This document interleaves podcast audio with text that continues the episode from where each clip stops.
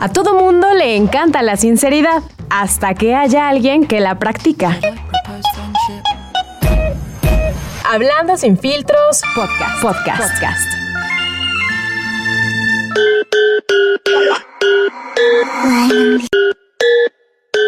Cierra los ojos y pon la mente en blanco.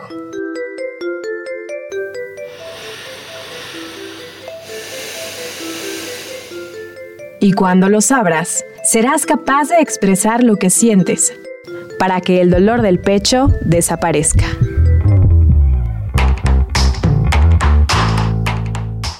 La vida no siempre es como nos han contado. Atrévete a cuestionar tus creencias. Hablando sin filtros. Should I propose friendship?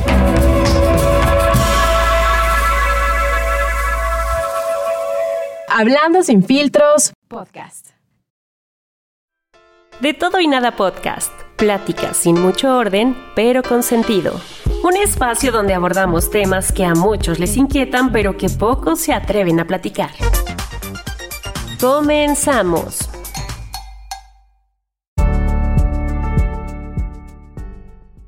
Bienvenidos a su podcast favorito de todo y nada.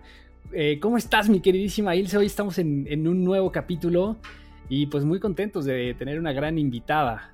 Así es, estoy, estoy bien, estoy contenta, estoy corriendo por acá en Toluca, se está cayendo el cielo, de verdad se está cayendo y esperemos que eso no tenga repercusiones importantes en nuestra grabación, que nos emociona muchísimo y pues nada, yo creo que sin tanto choro, pues le damos la bienvenida a nuestra invitada de esta, de esta emisión. ¿Cómo estás, Pili? Muchas gracias por aceptar la invitación. Muy bien. Bienvenida de todo y nada. Sí, muchas gracias a ustedes, ¿no? Por, por la invitación y por tener esta apertura hacia temas que, bueno, son importantes e irlos desglosando y desmenuzando nos van dando como otra mirada, de alguna manera. Buenísimo. Y antes de que arranquemos, me gustaría que tú nos hicieras el honor de hacer una pequeña introducción acerca de quién eres, qué haces, este, y un poco para que la audiencia también conozca más sobre ti. Ok, pues bueno, e, es un tema complejo, ¿no? ¿A quién le, le da como cierta, ahí como ciertas cuestiones que se mueven al presentarse. Pero eh, brevemente, pues bueno, estudié psicología hace ya algunos años, eh, aproximadamente egresé en el 2016 y pues bueno, la vida te va llevando hacia caminos que, que no te imaginas, ¿no? De hecho, en un inicio, eh, cuando estaba estudiando, no me, no me pasaba por la cabeza el hecho de tener como consulta, ¿no? El, el, el hacer clínica como le llaman. Este, pero bueno, aquí estamos, ¿no? Ya llevamos eh, algunos añitos eh, de, de, consultas privadas. U, últimamente me he enfocado un poco más en, en, la corriente psicoanalítica que ha tenido como esta esto que, que, te llama, ¿no? De alguna manera todos nos vamos encontrando en el camino con ciertas cosas que van teniendo afinidad y bueno, esto fue al final del día como un magnetismo, eh, el poder ir viéndolo desde otra perspectiva, porque bueno, la psicología tiene eh, una amplitud de ramas y pues bueno, ahí es donde, donde caímos y donde vamos haciendo camino.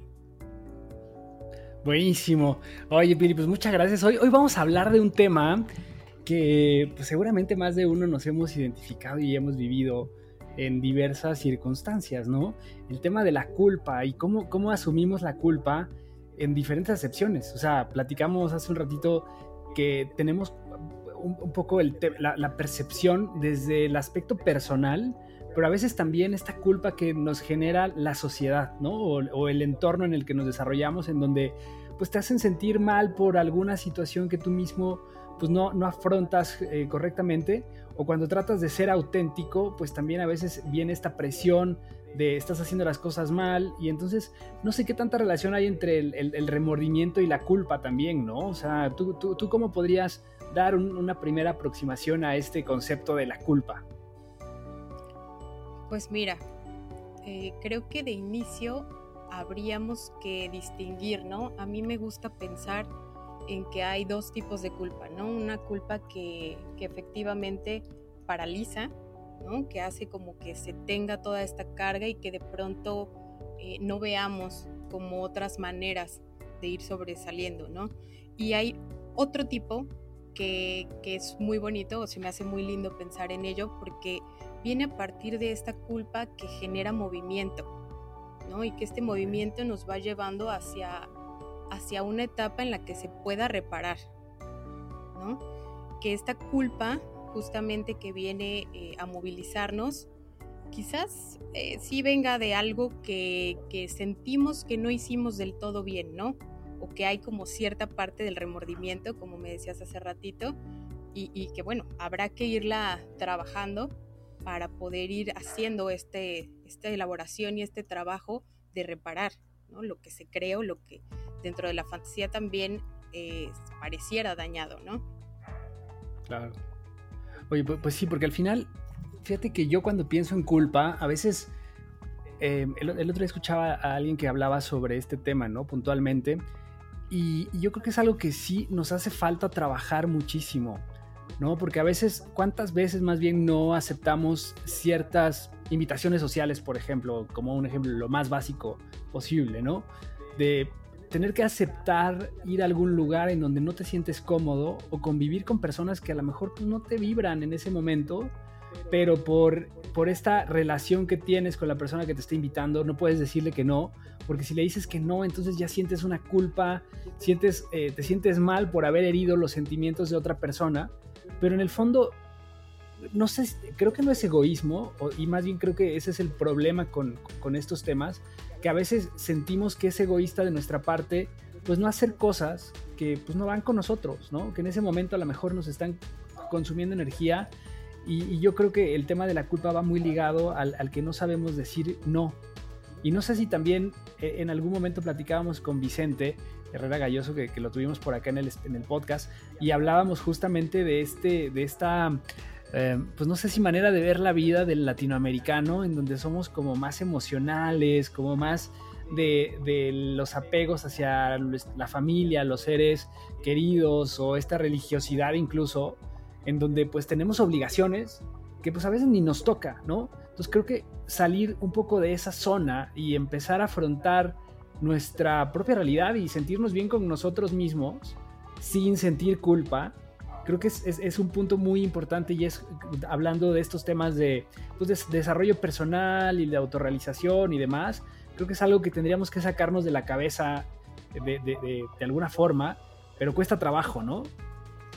Sí, sí, mencionas un punto bien importante, ¿no? En, el sentido de esta culpa que les mencionaba hace ratito, en la que hay como una especie de parálisis, creo que viene muy ad hoc con esto que tocas, ¿no? De, la sociedad, de cómo de pronto nos vamos eh, haciendo hacia un molde para encajar en la sociedad, ¿no? Y que esto viene a partir de los ideales, los ideales que, se van construyendo en el afuera y que de alguna manera tienen repercusión en cómo debemos de ser, ¿no? En cómo deberíamos de vernos. Eh, eh, es toda una cuestión dentro de lo social que tiene sus implicaciones, ¿no?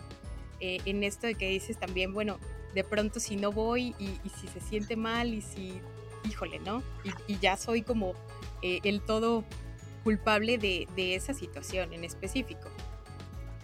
Ahora, la culpa usualmente viene desde afuera, no es un sentimiento eh, con el que vengamos, ¿no? O sea, no está como predeterminado dentro de nuestro amplio espectro emocional, eh, no sé, este, vergüenza, eh, felicidad, tristeza, rabia, ira, todas estas cuestiones, pues bueno, tienen un tanto de connotación que, que viene como por default en el ser humano, ¿no?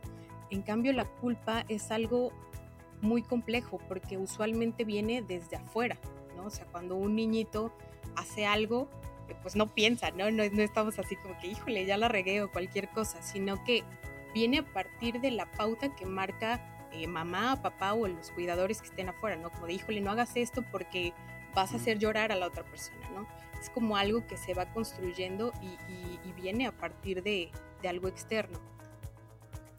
Yo, quería regresarme quizás uno o dos eh, pasitos o una o dos preguntas para entender mejor desde mi, concepción qué es la culpa. La culpa es una emoción, es un sentimiento y la otra es eh, como que tenemos también muy insertado a veces el que de todo lo malo siempre debemos de ver lo bueno o quizás quedarnos con lo bueno. ¿Qué de bueno puede haber en la culpa o hay algo bueno cuando tenemos culpa? Bueno, eh, con respecto a la primera pregunta, la culpa me parece que va más eh, en, tanto a sentimiento, ¿no? Porque es de amplia duración y tiene ciertas repercusiones y no es tanto como un estado emocional. Eh, me refería un poquito a, que viniera de pronto como por de fábrica, ¿no? Y ya eh, uno está programado para sentir culpa. Y con respecto a lo otro, difícilmente de pronto podemos encontrarle como que el lado bueno a, eso, ¿no? A esa carga que pesa y que llega un momento en el que inhabilita, ¿no? Creo que lo bueno dentro de la culpa sería ver que hay empatía, ¿no? En el sentido de que, bueno, hay algo que me está moviendo por dentro y que quizás es algo que no estuvo tan bien, ¿no? Y que ahora, también esta cuestión de, todo esto que debemos de ver lo bueno en todo lo que nos pasa, eh, va mermando también, ¿no? incluso genera culpa el no ver eso bueno dentro de todo lo que nos está pasando, porque vuelve a caer en esa cuestión del ideal, ¿no? Digo, no sé qué piensan ustedes, pero nos movemos en una sociedad eh, en la que nos regimos justamente por esos ideales, ¿no? Y de una u otra manera vamos a quedar mal en algún punto, ¿no? Entonces, bueno, también la culpa de pronto va a ser algo eh, que va a ocurrir en algún momento de nuestras vidas.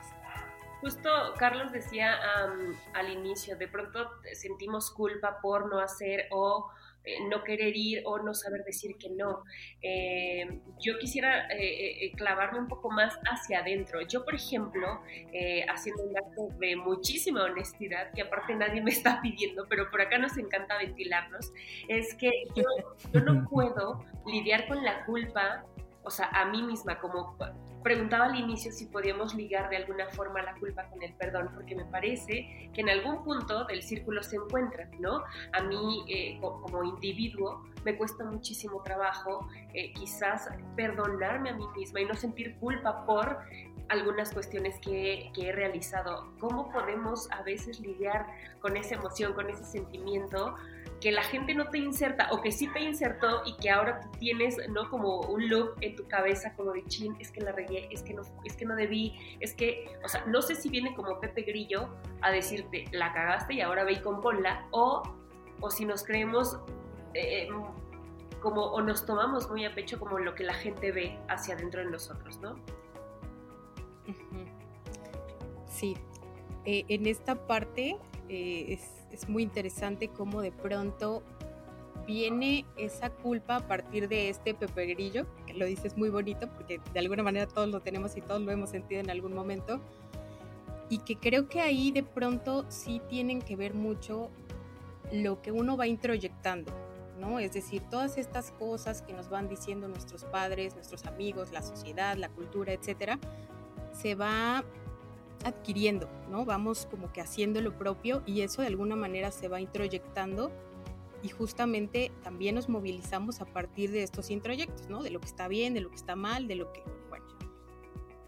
Y, y de pronto, esta cuestión de cómo poderse ir desprendiendo un poquito de la culpa y el perdón, creo que sí tiene que ver con cada historia individual, ¿no? De pronto, ¿qué más quisiera uno que, hubiera como una receta para, para todos, ¿no? Que fuera aplicable. La fórmula. Exacto.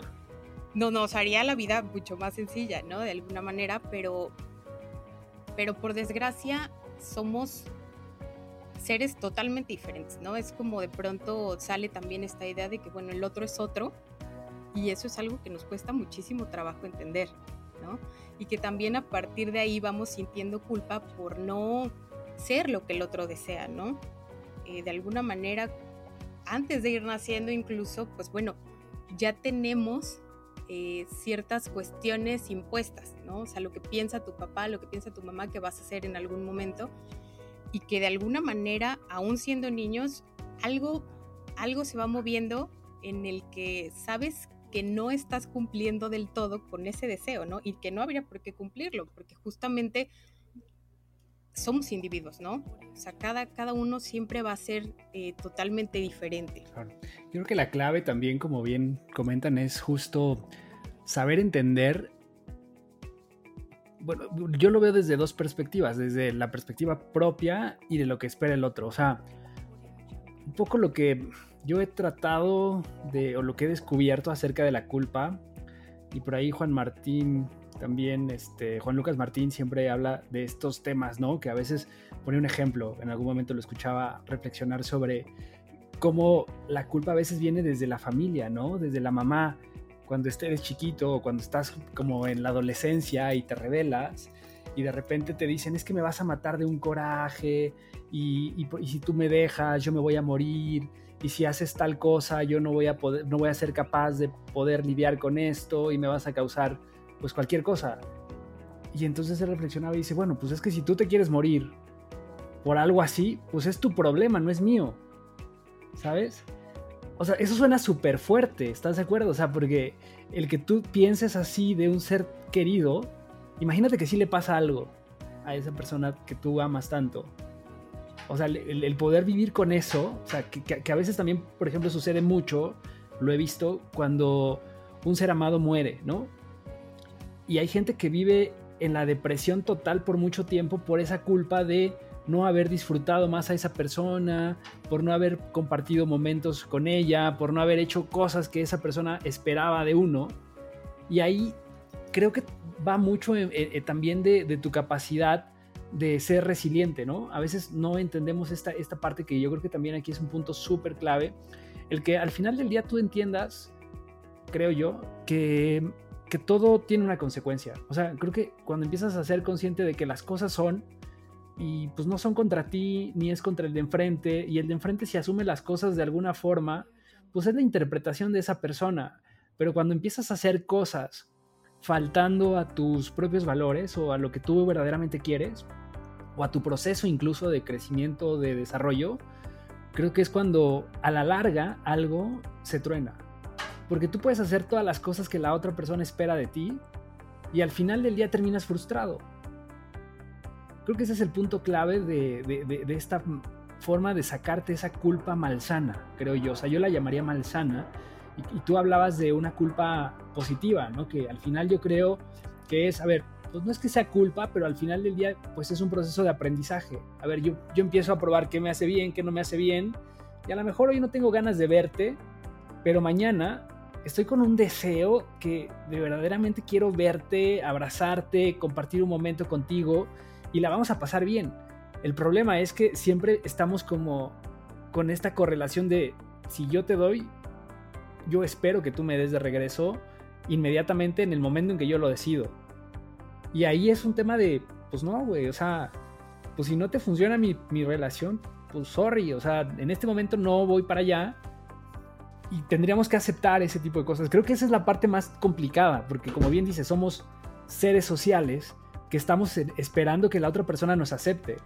Y entonces hacemos cosas por esa aceptación y al final del día pues vivimos también de alguna manera frustrados con, con aceptar cosas que no, que no encajan con lo que queremos. Exacto. Sí, es justamente como en el sentido de a quién le estás fallando al final del día, ¿no?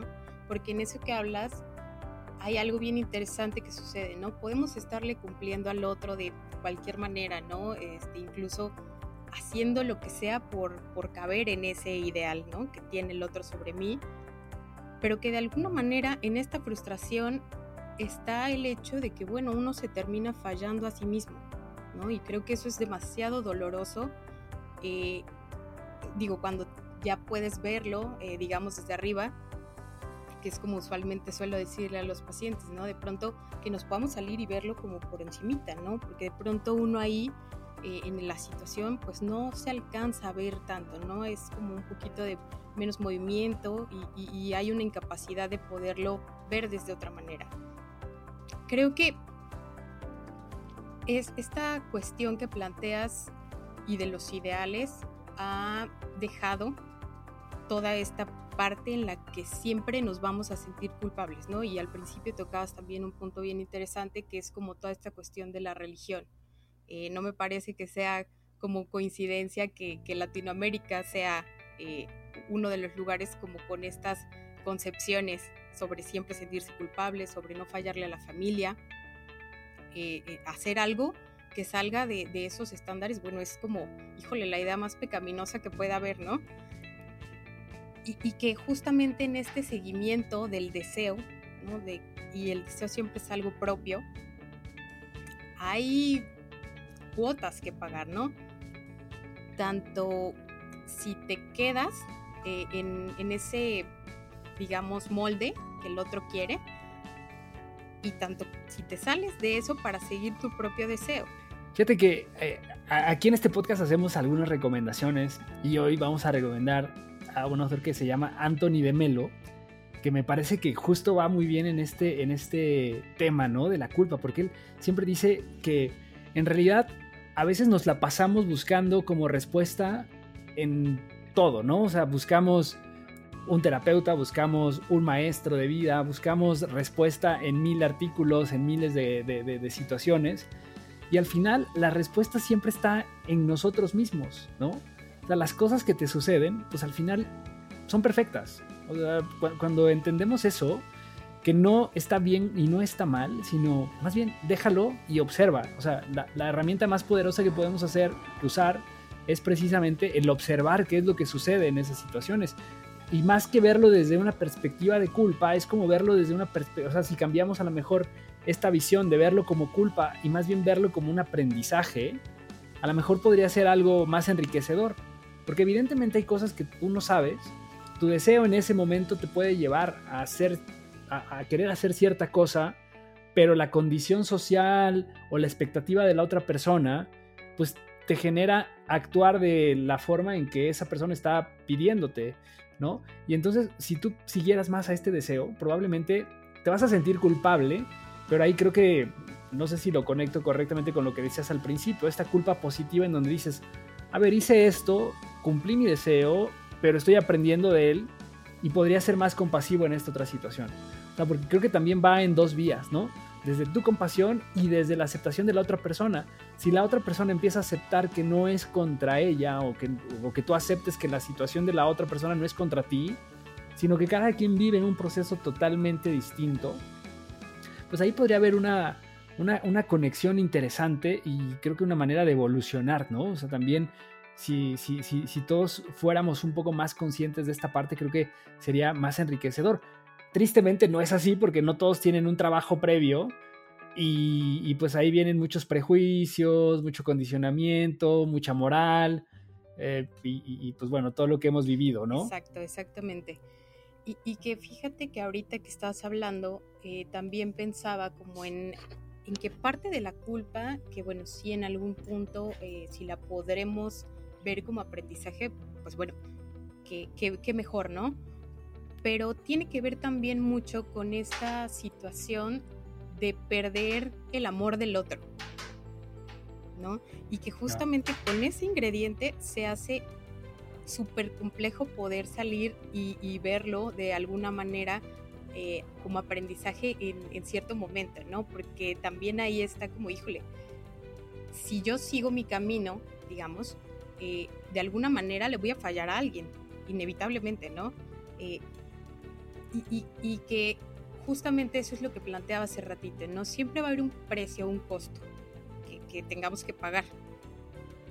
La cuestión aquí sería el trabajo personal, como le dices, o, terapéutico, o el trabajo que mejor le, le quede a cada quien, ir como desmenuzando todas estas situaciones, porque de alguna manera la culpa también funciona como, digamos, como una red, ¿no? Que va englobando muchísimas cuestiones de lo que hemos ido hablando, ¿no? Del ideal, de lo que yo deseo, de lo que los otros esperan, y, se va haciendo ahí como una gran bola de nieve que al final contiene todas estas cuestiones y que es justamente un poquito el trabajo que se hace eh, en cada sesión, ¿no? Eh, a través de, una, de un proceso terapéutico. Es como ir digamos, desmenuzando y quitándole toda esta eh, cosa brutal, ¿no? Porque de pronto también la culpa, eh, no sé, eh, si hacemos como este ejercicio medio imaginativo, eh, usualmente suele verse como algo muy grande, como algo que, que da terror, ¿no? Algo que nadie quiere sentir, por supuesto. Y que en ese trabajo, pues bueno, la vamos haciendo como más pequeñita también.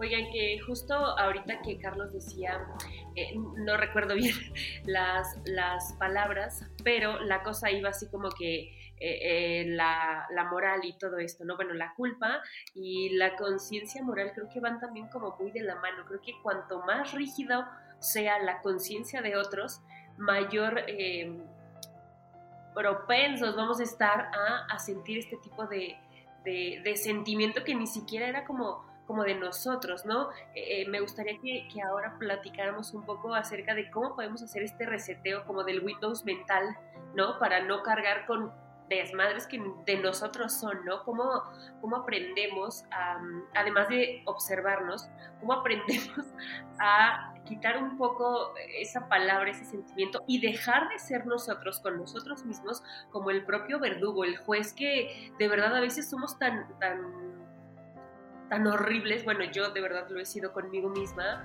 ¿no? Como en así ahorcarme por, cosas que, como decía Carlos, la neta es que si te alejas un poco, eh, la bronca ni siquiera es tuya, ¿no? Y pues si el otro tiene problema con que tú no vayas o vayas o, tengas un sentimiento o no por él, pues él tendrá que encontrar las propias vías para sanarse, mientras tú puedas estar como eh, sereno porque tú no te traicionaste. Primero no le mentiste y segundo no lo hiciste con una intención de te voy a joder la vida, ¿no?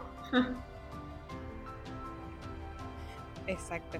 Sí, sí, sí, que a veces es lo que se piensa, ¿no? Y lo que traías hace ratito, Carlos, de que, bueno, eh, eso será tu, tu asunto y tú resuélvelo eh, eh, y haz tu proceso, ¿no? Tu recorrido propio. Pero bueno, como hablábamos de pronto, eso queda medio en la, en la utopía. Y, y sobre esto que, que, mencionas al final, fíjate que de pronto hay una cuestión en tanto a, al castigo como pago en la culpa, ¿no? Totalmente.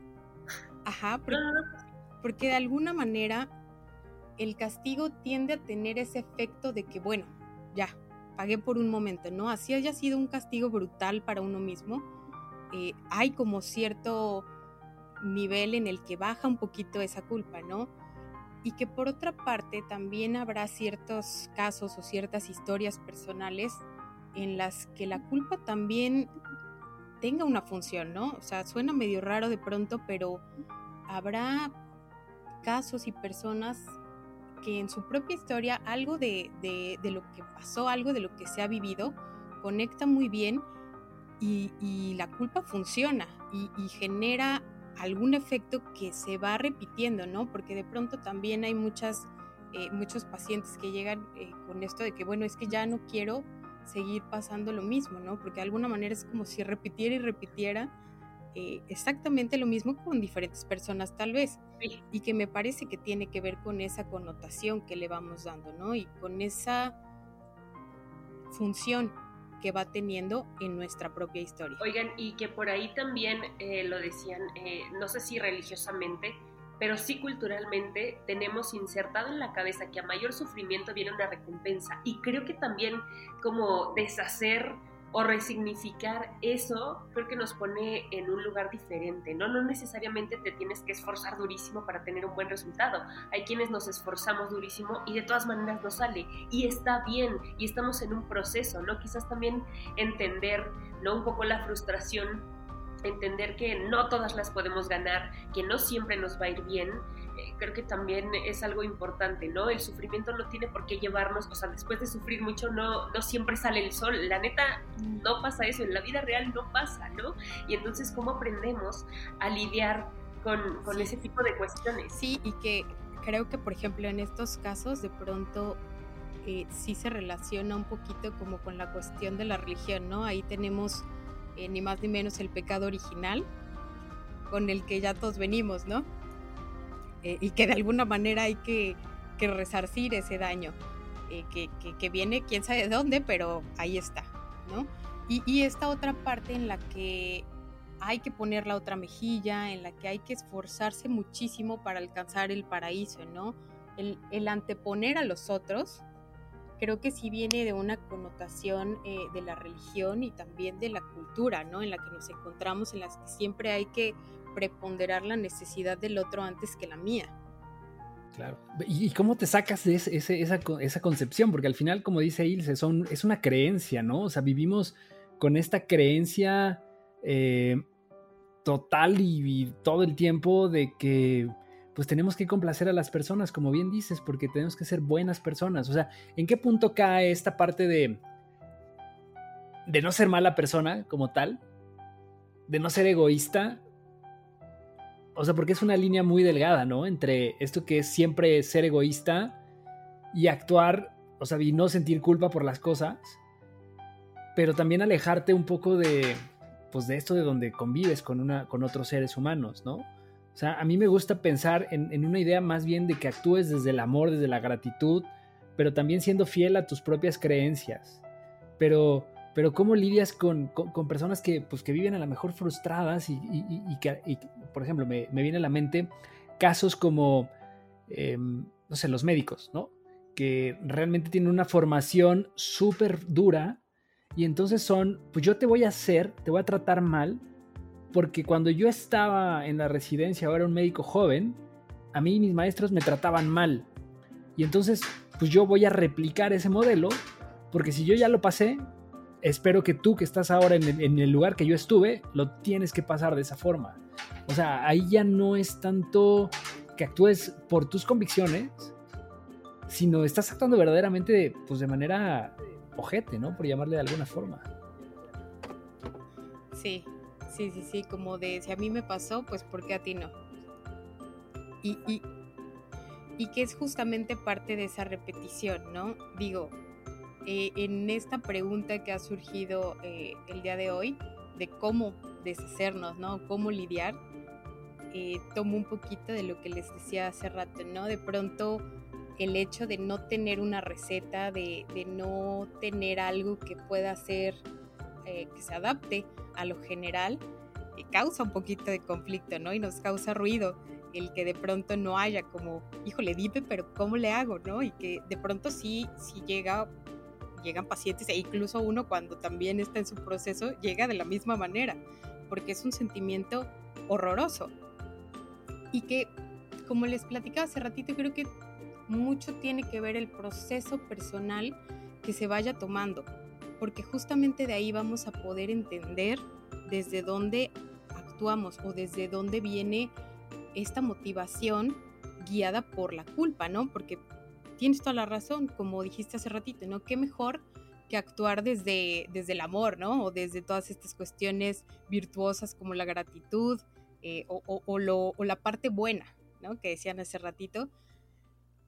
Pero, pero que por desgracia no siempre funciona así y que creo que la única manera en la que vamos a poder eh, saber, conocer eh, y poder entender desde dónde actuamos es justamente mediante un proceso, un proceso personal en el que vamos a, romper ciertas cuestiones que veníamos eh, repitiendo justamente y vamos a movernos del lugar, ¿no? Mucho del proceso psicoanalítico y que creo que es algo que me gusta bastante es la posibilidad de cuestionarse, ¿no? De poderse preguntar, o sea, ¿de verdad estaré haciendo mal siguiendo mi deseo? O por el contrario, ¿no? Híjole, quizás en ese seguimiento de pronto sí hubo una, un daño a un tercero, ¿no? Y, ahí también aventarse la posibilidad y el clavado de, bueno, vamos viendo qué tanta responsabilidad tengo, porque hay una diferencia, creo que esa es parte de la diferencia que planteaban hace ratito, ¿no? Cómo me doy cuenta de cuando la culpa está siendo de, de, esta manera eh, en la que me estoy pasando a traer a mí y cuándo es la culpa en la que estoy pasando a traer al otro, ¿no? Y creo que tiene que ver con eso justamente, con la responsabilidad y poderse hacer cargo, ¿no? Tanto de lo propio que sí, en algún momento pues, vamos a meter la pata, ¿no? Y vamos a jodernos al de al lado tal vez. Y qué tanto hay de todo esto en lo que hemos vivido y hemos crecido y nos hemos ido construyendo, que podemos ir cuestionando, reflexionando y viendo desde otro lugar, ¿no? Totalmente. Yo creo que otro, eh, bueno, otra de las cuestiones como muy ligadas a la culpa puede ser como la preocupación, pero creo que, que, son mecanismos que si bien pueden como que partir o, o, o, juntarse de alguna forma, creo que van en tiempos diferentes. Es decir, creo que la culpa siempre la, la situamos en un lugar o, o en un hecho del pasado y la preocupación es lo que ¿no? Nos va a venir a la mente si ya hicimos algo. Entonces, como que la culpa pertenece al pasado y la preocupación va, hacia nuestro futuro, ¿no? También creo que es algo como como que va ligado, de alguna forma como que eh, la culpa va eh, generando ahí otro tipo de emociones y sensaciones que nos alejan un poco como de esa tranquilidad y esa paz que en algún punto quisiéramos tener, ¿no? O no, no cargar con cierta responsabilidad, creo que también va por ahí un poquito. Porque también otro, otro, otro aspecto que igual está ligado a lo que dice Ilse, o sea, cómo la culpa en este, en este concepto de justamente marcarte hacia futuro, cómo afecta de alguna manera tu autoestima, ¿no? O sea, porque a veces hay personas que viven con este remordimiento y eso te hace sentir menos valioso en, en algunas circunstancias, ¿no? ¿O cómo lo verías ahí en esa parte, Pilar? me parece que también de alguna forma la culpa en este sentido reafirma la insuficiencia.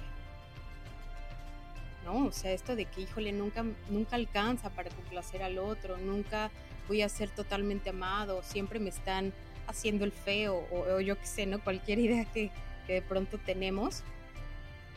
Eh, la culpa viene, ¿no? Como a asegurar eh, esta cuestión, ¿no? De que si es cierto, ese Pepe Grillo de pronto se vuelve muy sádico y empieza así como con el látigo, ¿no? De que sí es cierto, lo hiciste mal y qué horrible y estas cuestiones. Y que bueno, en ese sentido también están cumpliendo una función y que difícilmente la vamos a alcanzar a ver sin echarnos un clavado hacia nosotros, hacia nuestra historia y que como dice Silce, de pronto la culpa sí, sí surge a partir de lo que sucedió, ¿no?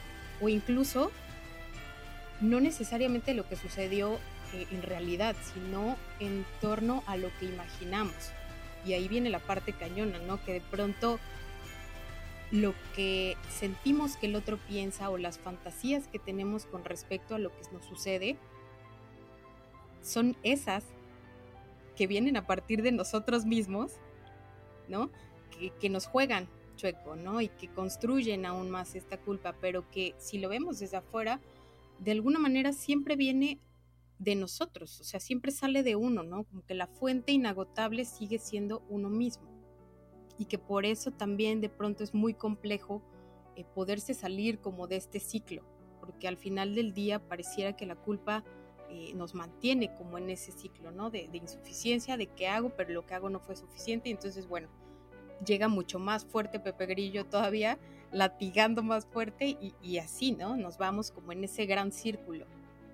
O también saben que creo que de pronto nos mantiene en el papel de la víctima. Creo que es muchísimo más fácil creer que no das o que no eres suficiente para las expectativas del otro, ¿no? En lugar de ponerte a trabajar en lo que a ti realmente te hace feliz o lo que tú quisieras hacer para ti y para lo que tú estás construyendo como individuo. A veces la neta, eh, creo que va muy ligado también con la autoestima, ¿no? Exactamente, sí, tocas un punto buenísimo y que creo que Carlos lo mencionaba hace ratito también, como toda esta parte de la autoestima. Eh, justamente cuando solemos quedarnos en este papel de, víctima, eh, viene anclado a esta parte del precio o del costo que tenemos que pagar por seguir nuestros deseos, ¿no? Y que de pronto aún con toda la incomodidad que podamos estar sintiendo en una situación, el precio pagar imaginario que, pensamos que podría haber al salirnos de ese entorno es mucho mayor.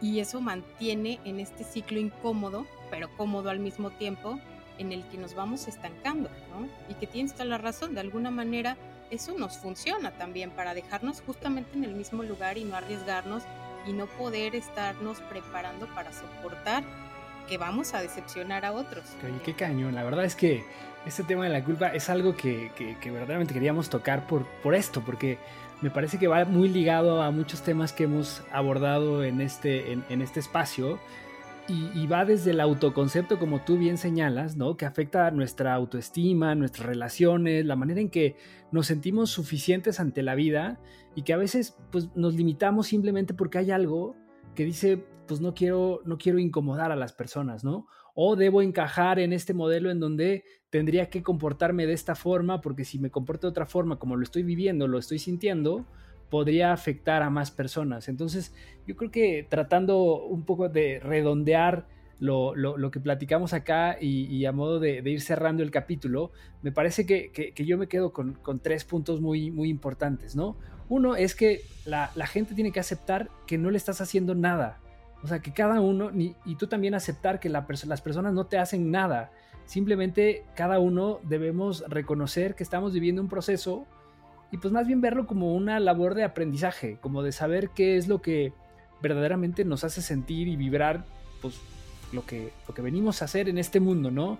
Que todo es perfecto y, y que si estás tratando de quedar bien con la gente, que eso es lo que te está generando la culpa, porque no se vaya alguien de tu lado, pues yo creo que esa es una muy mala señal, porque al final del día, tarde o temprano se va a ir, si es que algo en ti no le gusta, ¿no? y simplemente estás prolongando lo inevitable y a veces pues te estás limitando a ti mismo a hacer cosas que verdaderamente son importantes. Entonces lo, último con lo que cerraría sería este tema de pues al final del día es romper tus creencias, eh, no tener como esta parte moral que, nos, que, hemos aprendido por, por, la sociedad en la que nos tocó vivir, que al final del día tenemos que adaptarnos a ciertas reglas, ¿no? O sea, eso también lo platicábamos en el capítulo con Marta Ro, que al final pues somos seres sociales, somos seres que vivimos en comunidad y tenemos que pues estar dentro de este marco donde tenemos que convivir con otras personas, pero al final también tenemos que ser lo suficientemente cordiales para pues decir no, saber decir no y a veces cuando dices no con una sonrisa se siente menos, te puedes sentir menos culpable, ¿no? si yo te digo no quiero, te digo no quiero y aparte te hago la, la expresión de sí, pues es, eh, no, a lo mejor lo sientes menos agresivo, ¿no? A que te digo, no, ni madres. Te digo, no. Menos culero. No, pero, pero a lo mejor... pero es una manera a lo mejor de empezar a sacarte esa culpa de decir no, porque creo que lo más difícil y, y, por lo que más culpable nos sentimos todo el tiempo es por decir no a la persona que tienes enfrente, ¿no?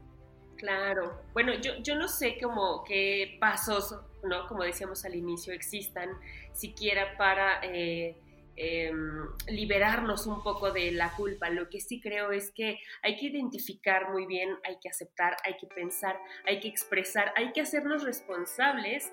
Y a mí me gustaría cerrar con una pregunta muy cañona a partir de lo que, que dijimos hoy. ¿A qué estamos jugando con nosotros mismos cuando nos culpamos de algo?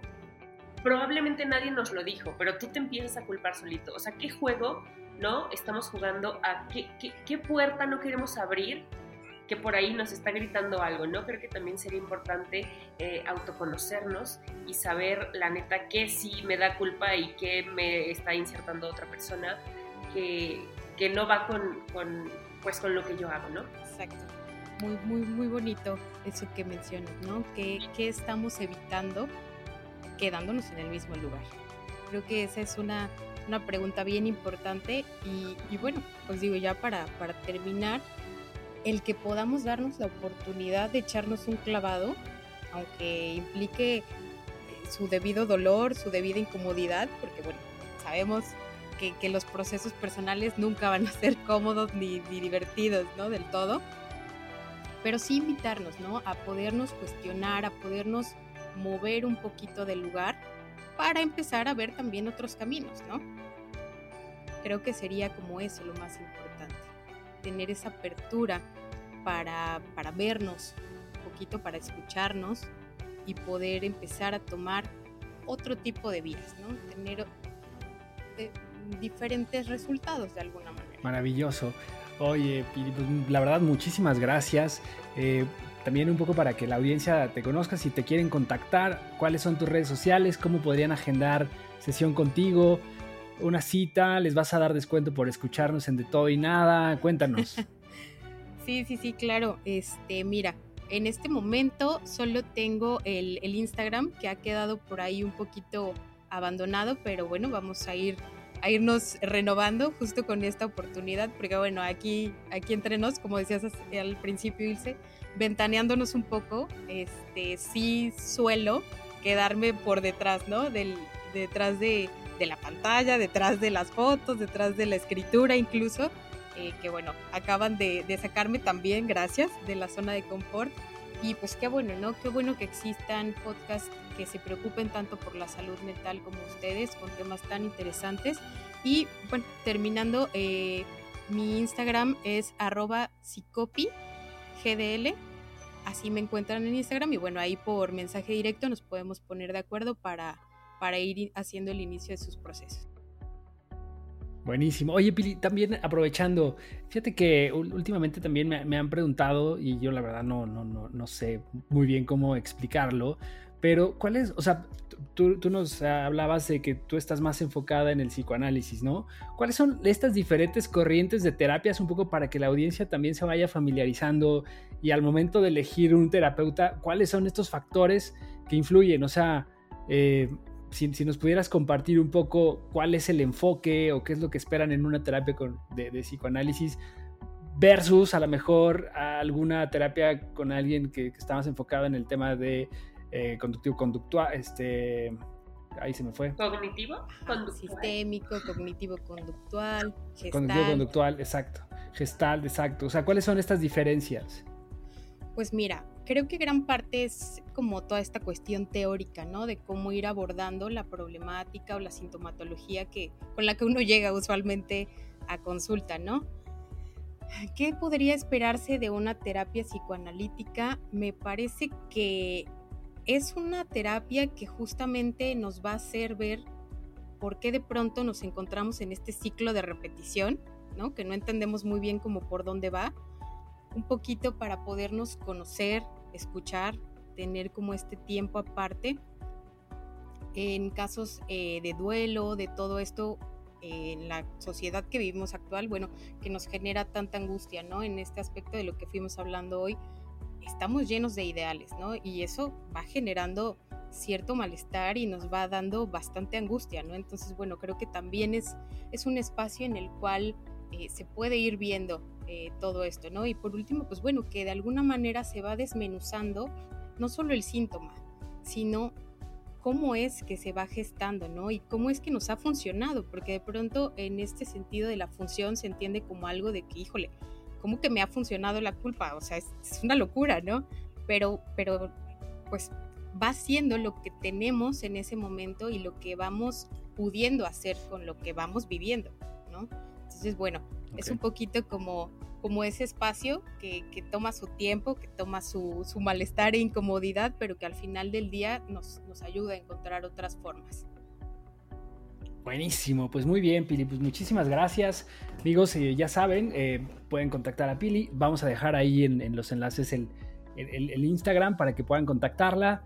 Y pues nos vemos la próxima semana. Ilse, ¿qué recomendación nos tienes para esta este Está buenísimo, creo que, no sé si ya lo he recomendado por acá, pero él se llama Suran, tiene mucho que no hace música, pero entre su repertorio que no es grandísimo, tiene por ahí que se llama Guilty, entonces pues creo que atina perfectamente bien para el tema que abordamos en esta emisión y eh, recuerden que les estamos actualizando en tiempo real el playlist 60 canciones, 60 capítulos, bueno ya con el de hoy van a ser 61, pero este, ojalá que la, que la sigan, que la compartan, porque solo tenemos cuatro seguidores, ¿no manches? O sea, en la lista que hacemos todas las emisiones y eso no puede estar pasando. cada semana haciendo el research para ver la, canción perfecta para cada capítulo y que nada más tengamos cuatro seguidores. Muy mal. Y dos somos uno tú y uno yo, entonces todo mal. Todo mal, carajo. No tenemos poder de convocatoria en ese playlist. Pero bueno, amigos, pues muchas gracias por, por acompañarnos. Recuerden, síganos en todas nuestras redes sociales. En De Todo y Nada, las O son ceros en Instagram. Eh, véanos en YouTube, ya están disponibles todos los capítulos. Escúchenos en todas las plataformas de podcast. compártanos, suscríbanse al canal, sean, no sean mala onda, suscríbanse, denos ahí un review y, sobre todo compartan ahí con, con, la gente que crean que les puede ayudar estas pláticas de chavorrucos que se cuestionan, que estamos en un proceso de conocimiento y quizás crecimiento personal. No de, de, no ser tan, tan pendejos, ¿no? De, de pronto, así como tan De ser menos pendejos. Sí, bueno. De ser menos pendejos, siempre lo hemos dicho. Leve. Pues muy bien, amigos. Muchísimas gracias, Pili. De verdad, un placer. Muchísimas gracias por acompañarnos. Y nos escuchamos y nos vemos la próxima semana. Les mandamos mucho amor y cuídense. Chao. Chao. Gracias, bye. Ya se acabó la terapia de la semana. A la chingada.